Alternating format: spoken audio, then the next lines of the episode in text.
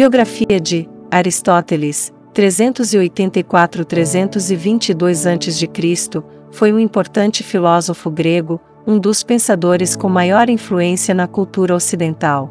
Foi discípulo do filósofo Platão. Elaborou um sistema filosófico que abordou sobre praticamente todos os assuntos existentes, como a geometria, física, metafísica, botânica, zoologia, astronomia, medicina, psicologia, ética, drama, poesia, retórica, matemática e principalmente lógica. Aristóteles nasceu em Estagira, na Macedônia, colônia grega, no ano de 384 a.C., filho de Nicomaco, médico do rei Amintas III, recebeu sólida formação em ciências naturais.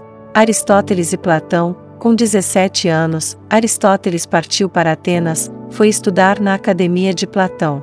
Com sua prodigiosa inteligência, logo se tornou o discípulo predileto do mestre. Platão dizia: Minha academia se compõe de duas partes, o corpo dos alunos e o cérebro de Aristóteles. Aristóteles foi suficientemente crítico para ir além do mestre. Demonstrou sua grande capacidade de pensador escrevendo uma série de obras nas quais aprofundava, e muitas vezes, modificava as doutrinas de Platão. A teoria de Aristóteles, de forma geral, é uma refutação ao seu mestre. Enquanto Platão era a favor da existência do mundo das ideias e do mundo sensível, Aristóteles defendia que poderíamos captar o conhecimento no próprio mundo que vivemos. Quando Platão morreu, em 347 a, se Aristóteles fazia 20 anos de academia, inicialmente como discípulo, depois como professor. Aristóteles esperava ser o substituto natural do seu mestre na direção da escola, mas foi rejeitado por ser considerado estrangeiro. Decepcionado, deixou Atenas e foi para Tarneus, na Ásia Menor, onde se tornou conselheiro de Estado de seu antigo colega, o filósofo político Hermias. Casou-se com Pítia, filha adotiva de Hermias, mas entrou em choque com a sede de riqueza de seu colega, em contraste com seus ideais de justiça. Quando os persas invadiram o país e crucificaram seu governante, mais uma vez Aristóteles ficou sem pátria. Aristóteles e Alexandre, o Grande, de volta à Macedônia, em 343 a.C., Filipe II da Macedônia o chamou para ele ser o tutor de seu filho Alexandre. O rei queria que seu sucessor fosse um requintado filósofo. Aristóteles permaneceu com Alexandre durante quatro anos. O soldado partiu para conquistar o mundo e o filósofo tornou-se seu amigo e ficou a alimentá-lo de sabedoria.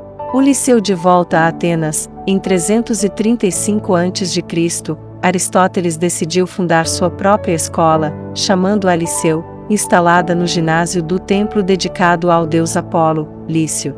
Além de cursos técnicos para os discípulos, ministrava aulas públicas para o povo em geral. A sabedoria de Aristóteles chegou até nós através de alguns escritos, mas que representam em si mesmo uma enciclopédia inteira, pois contém praticamente o começo de todas as nossas modernas artes e ciências. Aristóteles foi o pai da lógica, ensinou a todos os que vieram depois dele a pensar com clareza. Foi o fundador da biologia, ensinou ao mundo como observar e classificar corretamente os seres vivos. Foi o organizador da psicologia, mostrou à humanidade como estudar a alma cientificamente. Foi o mestre da moral, demonstrou como é possível amar e odiar racionalmente.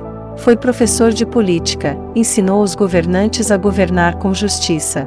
Deu origem à retórica, foi o primeiro a demonstrar a arte de escrever com eficiência. Principais ideias de Aristóteles A filosofia de Aristóteles abrange a natureza de Deus, metafísica, do homem, ética, e do Estado, política. Para Aristóteles, Deus não é o Criador, mas o motor do universo, ou ainda o motor imóvel do mundo. Deus não pode ser resultado de alguma ação, não pode ser escravo de amo algum. Ele é a fonte de todas as ações, o amo de todos os amós. Deus é o investigador de todo o pensamento, primeiro e último motor do mundo. Para Aristóteles, a felicidade é o único objetivo do homem.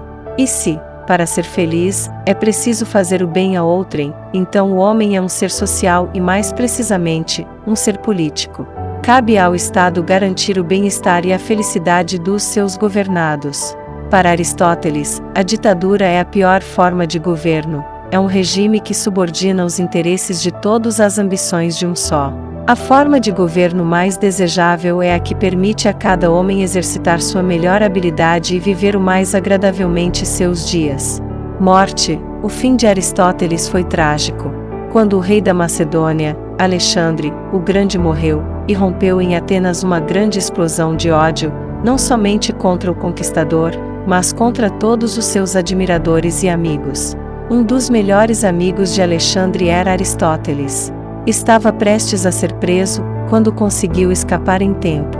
Deixou Atenas dizendo que não daria à cidade oportunidade de cometer um segundo crime contra a filosofia, referindo-se a Sócrates. Pouco tempo depois do exílio que se impusera, adoeceu. Desiludido com a ingratidão dos atenienses, decidiu por fim a vida bebendo, como Sócrates, uma taça de cicuta. Aristóteles morreu em 322 a.C., em Cálcide, na Eubéia. Em seu testamento determinou a libertação de seus escravos. Foi essa talvez a primeira carta de alforria da história. Obras de Aristóteles. Suas obras podem ser divididas em quatro grupos: lógica, sóbria interpretação, categorias, analíticos, tópicos, elencos sofísticos e os 14 livros da metafísica, que denominou Prima Filosofia. O conjunto dessas obras é conhecido pelo nome de Organon. Filosofia da Natureza, Sobre o Céu, Sobre os Meteoros, oito livros de lições de física e outros tratados de história e vida dos animais. Filosofia Prática, Ética Nicomaco, Ética Eudemo, Política, Constituição Ateniense e outras constituições. Poéticas, Retórica e Poética.